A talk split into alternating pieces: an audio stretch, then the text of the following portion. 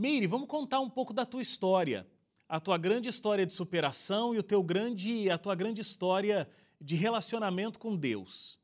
É, na sua casa ali, na infância ainda, já existia uh, um ambiente onde vocês buscavam ir à igreja, terem um relacionamento com Deus. Por outro lado, o seu pai não gostava né, que você, sua mãe, seu irmão fossem à igreja é, existia um conflito muito forte ali naqueles primeiros anos de vida, né? Sim, a princípio ele não gostava, se opunha demais e é, existiram certos conflitos que foram muito difíceis para mim, para toda a minha família. Nós sofremos muito nesse início.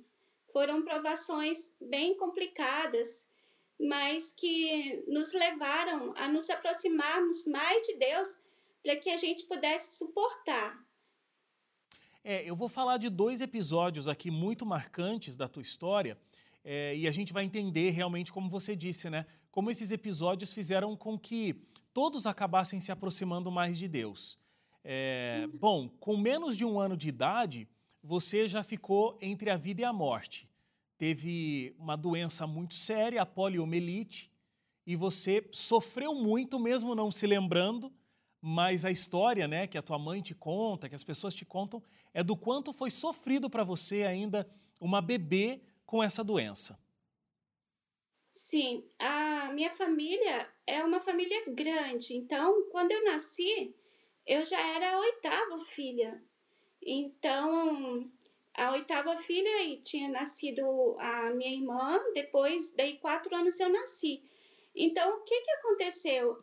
É, com um ano de idade, eu tive a poliomielite.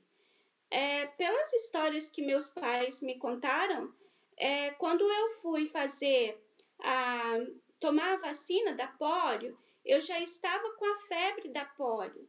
Foi um surto que deu no país uma epidemia. Então, em minha cidade, várias crianças ficaram doentes e uma delas foi eu.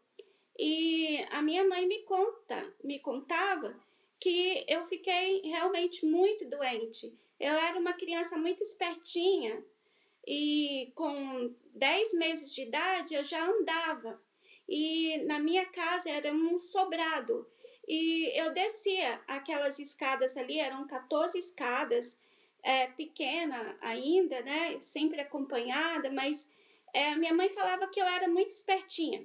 E aí, com é, quase faltando uma semana para eu inteirar um ano de idade, uh, meus pais estavam fazendo, até preparando a festinha, porque, por coincidência ou providência divina, eu nasci na mesma data de aniversário da minha irmã, quatro anos mais velha que eu. Né? No dia 25 de fevereiro, então, quando ela, ela, ela inteirou quatro anos, eu nasci. Então, eles iam fazer uma festinha, né, por causa das duas filhas que nasceram é, no mesmo dia.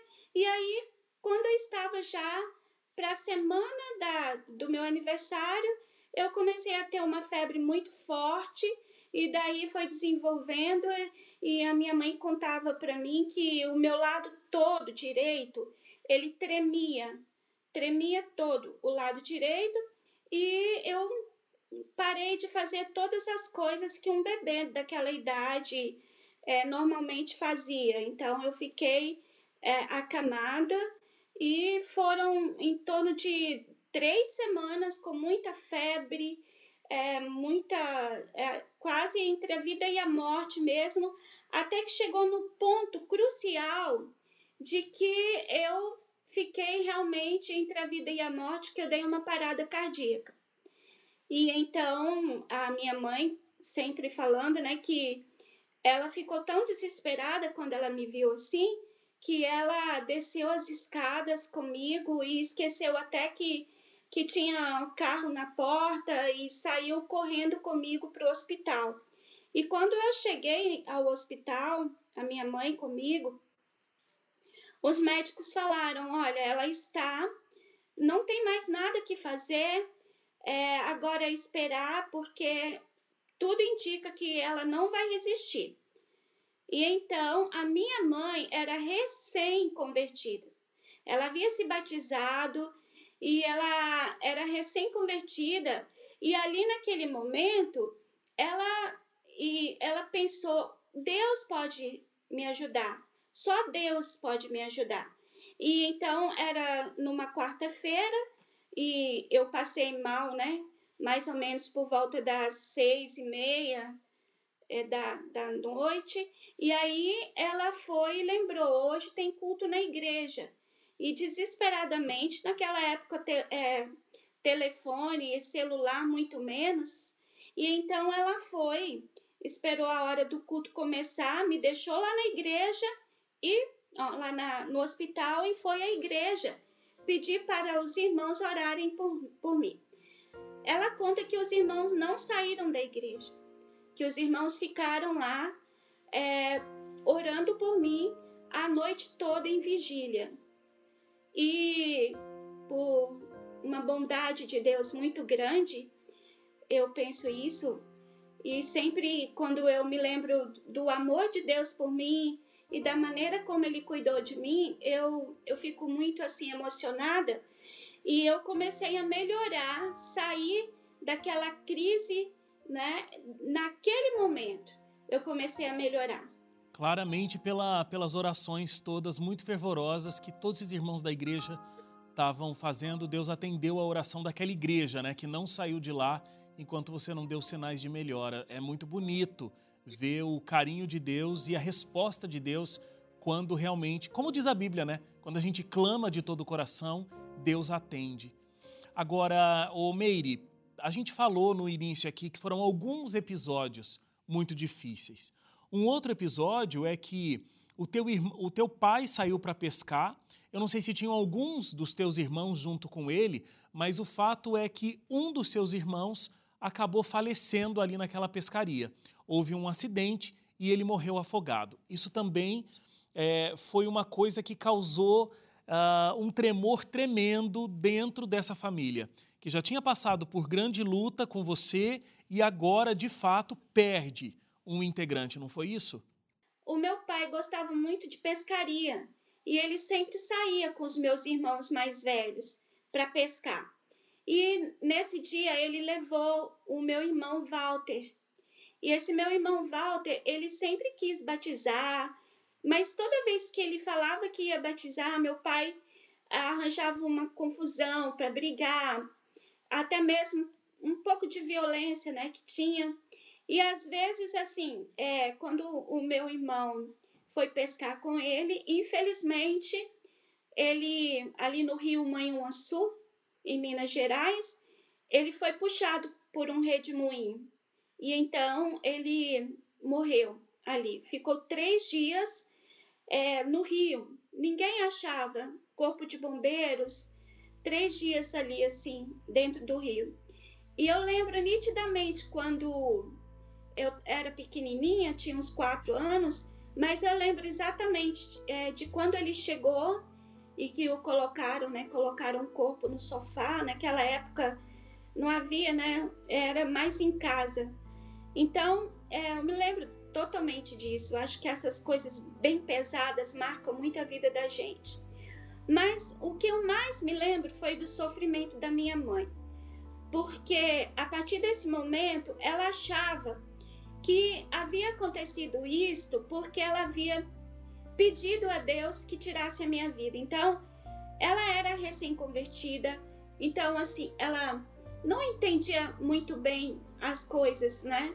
E aí, então, ela começa a se, a se culpar, a, achar assim: o, o Walter faleceu porque eu pedi a morte da Meire Sandra. A gente não explorou muito, mas, assim, o seu pai, ele né, tinha essa essa revolta de que vocês fossem para a igreja. Ele buzinava na frente da igreja, é, ele brigava muito quando vocês voltavam para casa. Esses acontecimentos todos, eles foram levando a sua mãe e o seu pai, na diferença que eles tinham de é, conceito religioso e fé, foi levando eles para mais longe ou mais perto de Deus? As diferenças eram grandes, né? Muito grandes mesmo. É, quando a gente estava dentro da igreja, que Muitas vezes, Wagner, o que, que acontecia? A gente, é, a minha mãe terminava de arrumar os filhos, que era aquela fileirinha, né? Muitos filhos. E na hora de ir para o culto, meu pai inventava uma discussão. Uma discussão é, com os filhos. E aí é, ele começava a discutir, muitas vezes os filhos apanhavam e apanhavam duro, não era fácil, né? E nesse momento que ele muitas vezes teve uma vez que eu me lembro que ficou marcado também que ele jogou o filho contra a parede e começou a sair sangue mesmo, né, pelo ouvido. Então eu me lembro dessas coisas, né? Mas o que, que eu, eu sempre achei? Eu sempre achei que Deus estava tomando conta da vida do meu pai. Deus estava, é, de certa maneira, tocando na vida dele com a influência da mãe, da minha mãe. Porque a minha mãe, ela não desistia, Wagner. Ela continuava firme no propósito de Deus. E foram várias provações. Por exemplo, quando ela parou de comer a carne de porco e o meu pai ele gostava muito da comida temperada com banha e de porco. Então o que que ela fazia? Ela falava assim: "Eu não vou comer mais". E ele falava assim: "Mas eu não vou comprar outra comida para você. Você vai ter que comer essa comida. Se você quiser comer, você come assim". Então, assim, naquela naquela fé que ela possuía, ela fazia comida sem óleo. Tinha uma vizinha que muitas vezes cedia o óleo para ela fazer a comida dela e dos filhos separada e ela ia lá fazia só a comida só a comida do, do meu pai né com a banha e aí hoje em dia né com, com tudo que eu já aprendi sobre saúde e alimentação natural quando eu falo assim quando a minha mãe eh, falava assim ah mas eu precisei de comer sem óleo Hoje em dia eu falo assim, olha, ela estava acertando. Meire, vamos conversar sobre o seu pai. Uma pessoa que, uma personalidade muito forte, muito decidido, não queria que vocês fossem para a igreja, como a gente comentou, né, por várias vezes tentou evitar, criou intriga na hora que vocês estavam arrumados para irem para a igreja, é, brigava quando vocês voltavam, ficava lá buzinando na frente da igreja para que vocês saíssem e voltassem para casa. Mas todos esses pontos que foram acontecendo, você coloca, né, que ele estava sendo amaciado ali, né? O Espírito Santo estava tentando chegar ao coração dele. Quando que de fato ele resolve é, pensar que ele não tinha razão e de que ele precisava ter um encontro com Deus? Então, foram várias atitudes, né? Às vezes, muitas vezes ele não deixava a gente para a igreja. Com o passar do tempo, o meu pai foi amaciando o coração e permitindo que nós fôssemos para a igreja. E na fase da, da minha juventude, é, a minha irmã, ela praticamente quase que batizou escondida. Eu, no dia do meu batismo, eu falei, papai, eu vou bat me batizar. Ele fechou a cara um pouquinho, mas depois eu percebi que ele estava feliz. E um dia ele virou para mim, quando eu estava próximo do meu casamento, ele falou assim: Olha, melhor coisa foi você ter sido adventista, sua irmã também, e a, a Lilinda, né, que é a minha mãe, ter levado vocês para a igreja. Vocês não me deram trabalho. Porque meu pai, ele era assim, bem severo em certas situações, mas ele era um homem honesto, educado, de princípios. Então ele gostava dessas coisas. Então, quando a gente fugia dessa vida mais louca, né? Então ele achava assim, a igreja está fazendo bem, entendeu? Mas assim, quando ele realmente aceitou a Jesus, foi perto da morte dele. E a minha mãe, as, muitas vezes, ele pedia para a gente cantar para ele, cantar hinos para ele. Gostava muito daquele hino, firme nas promessas de Jesus. Gostava demais desse hino. E perto da. É, depois que a minha mãe faleceu, daí dois anos ele faleceu. E a gente, quando falava com ele, pai, o senhor precisa de parar de beber, ele falava assim: olha só o que ele dizia. Eu não vou parar de beber nunca. E nem quero ir para o céu, porque lá no céu não vou poder tomar cerveja. Então é melhor eu ir para o inferno para tomar bebida com o diabo. Desse jeito. Bem então, forte, hein? Muito forte, né? Então, assim, no final da vida dele, ele contraiu uma pneumonia severa e então o meu irmão, né, o Elias, que tomou conta dele, eu já era casada e morava longe dele. E o meu irmão chegou perto dele e falou assim: E aí, pai? É, o senhor tá vendo? A mãe já foi e a vida toda ela orou para o senhor e agora eu quero saber. É, tá na hora de entregar, pai. Não tem muito tempo mais. Vamos fazer esse concerto com Deus. E então ele falou para o meu irmão, meu, meu filho, eu entrego a minha vida a Deus. Amém. Eu quero, eu quero encontrar com a sua mãe lá no céu. E eu sei que ela está certa. E eu sei que a verdade é aquela que ela toda vida mostrou para mim. E eu quero, sim, estar no céu com, com, a, com, a, com a sua mãe e com vocês. E eu, no finalzinho da vida dele, eu fui visitá-lo também. E eu perguntei, pai, o senhor já pensou na sua vida? Aí ele falou para mim também, filhinha, eu já entreguei o coração a Jesus, pode ficar despreocupada. Então, aquilo assim, sabe, Wagner? A Trouxe minha uma paz e um alívio, né? Uma paz e um alívio. Foram 40 anos de luta da minha mãe, né? E, mas eu tenho certeza, assim, que lá no céu nós vamos ter muitas surpresas. E, pela graça de Deus, uma delas vai ser ver meu pai lá. Muito bom. Ô Meire, você construiu uma família também, né? Você conheceu um, uma pessoa, conheceu o seu atual marido, vocês se tornaram muito amigos, essa amizade né, foi crescendo, vocês se tornaram namorados, enfim, casaram é, e construíram uma família. É, você não tinha medo de que vivesse na sua família que você estava construindo conflitos parecidos com a, com a família que você viveu e as dificuldades que você teve ali na infância? Como é que você conseguiu descolar essas memórias, ver tudo que a sua mãe enfrentou com o seu pai, para conseguir ter uma vida plena, feliz e uma família com uma história diferente? Eu sempre quis assim mudar, quebrar esse ciclo. E quando eu via lá em casa que eu não podia muitas vezes orar em voz alta e não podia certas coisas, eu ia para dentro do banheiro orar. Ou eu acordava de madrugada quando todos estavam dormindo. Mesmo na minha infância e na adolescência, eu fazia isso. E eu sentia que Deus estava cuidando da minha vida. E então eu, eu, eu encontrei o meu marido dentro da igreja. Ele estava dentro da igreja quando eu o conheci. E então nós começamos uma amizade. Daí dois anos que nós fomos namorar.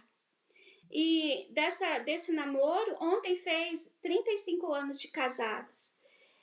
E então, assim, nós nos tornamos primeiro verdadeiros amigos, depois namorados, e em é, 85 nós nos casamos. E, assim, eu sentia uma diferença muito grande, porque era assim, era o culto da manhã, era o culto da tarde, era buscar a Deus, era fazer a alimentação de acordo com a vontade de Deus, seguindo ali os princípios. Era uma coisa diferente, era uma família feliz. Nós procuramos fazer isso. Aí nós dois fomos para o colégio, para o ENA, fazer teologia. Ele fez teologia, eu fiz licenciatura em religião. E depois nós ficamos nos colégios, trabalhamos nos, na, no IAN, trabalhamos no EDESA, trabalhamos no ENA. Nosso primeiro chamado foi o ENA. E o meu marido ele foi mais voltado para música, ele foi para a área de, de piano. E eu continuei no magistério, dando aula de religião nos colégios. O último colégio foi em Paulínia, no COAP, né, no Colégio Adventista. Então, assim, nós é, sentimos que a vida era melhor assim. E disso daí nossos filhos, né, a Casey e o Sanderson, se tornaram obreiros de Deus. O Sanderson é pastor em Currais Novos, em Natal. E a Casey é casada com o pastor Raul Souza. Eles moram em Campo Grande. Então, eles trabalham lá, né? Ele como capelão de escola adventista também da escola adventista de lá. E assim, a gente percebe que só foi bênção, Wagner. Sim. Porque foi uma vida, é, nós quebramos ali, a, a, quebrou aquele ciclo né, de tristeza, de angústia, de sofrimento. E não digo que nós não tenhamos dificuldades, mas assim, foi uma bênção toda essa situação, tudo isso que aconteceu e até mesmo os sofrimentos, como fala, né, Ellen White, sofrimentos nos aproximam de Deus. Eles nos aproximam do Salvador. E é isso que eu senti na minha vida. Amém. Mesmo com as dificuldades, assim, criando os filhos com, com um braço só, porque o meu braço direito é totalmente paralítico, né? E criando, assim, com um braço só e com todas as dificuldades, eu percebi assim, eu nem, eu nem lembrava às vezes que eu tinha o braço assim sabe? Eu nem me lembro. E eu, até hoje eu caio muito, eu vivo caindo. No ano passado eu, eu quebrei o pé, é, machuquei o joelho, tive 90 dias de licença por causa do joelho, com uma extrusão no joelho. Mas a gente percebe que eu, eu fico pensando assim, Wagner, é, com Deus as coisas são tão incríveis, com Deus as coisas são tão diferentes e que a gente assim percebe assim que nós não devemos ficar olhando para trás a não ser para contar as bênçãos. Muito bom. Muito bom, Meire.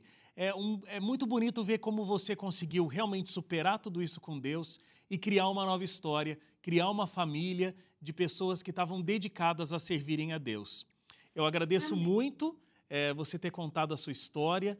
É, parabéns por toda a superação nela e que Deus continue derramando ricas bênçãos sobre a sua família. Muito obrigado.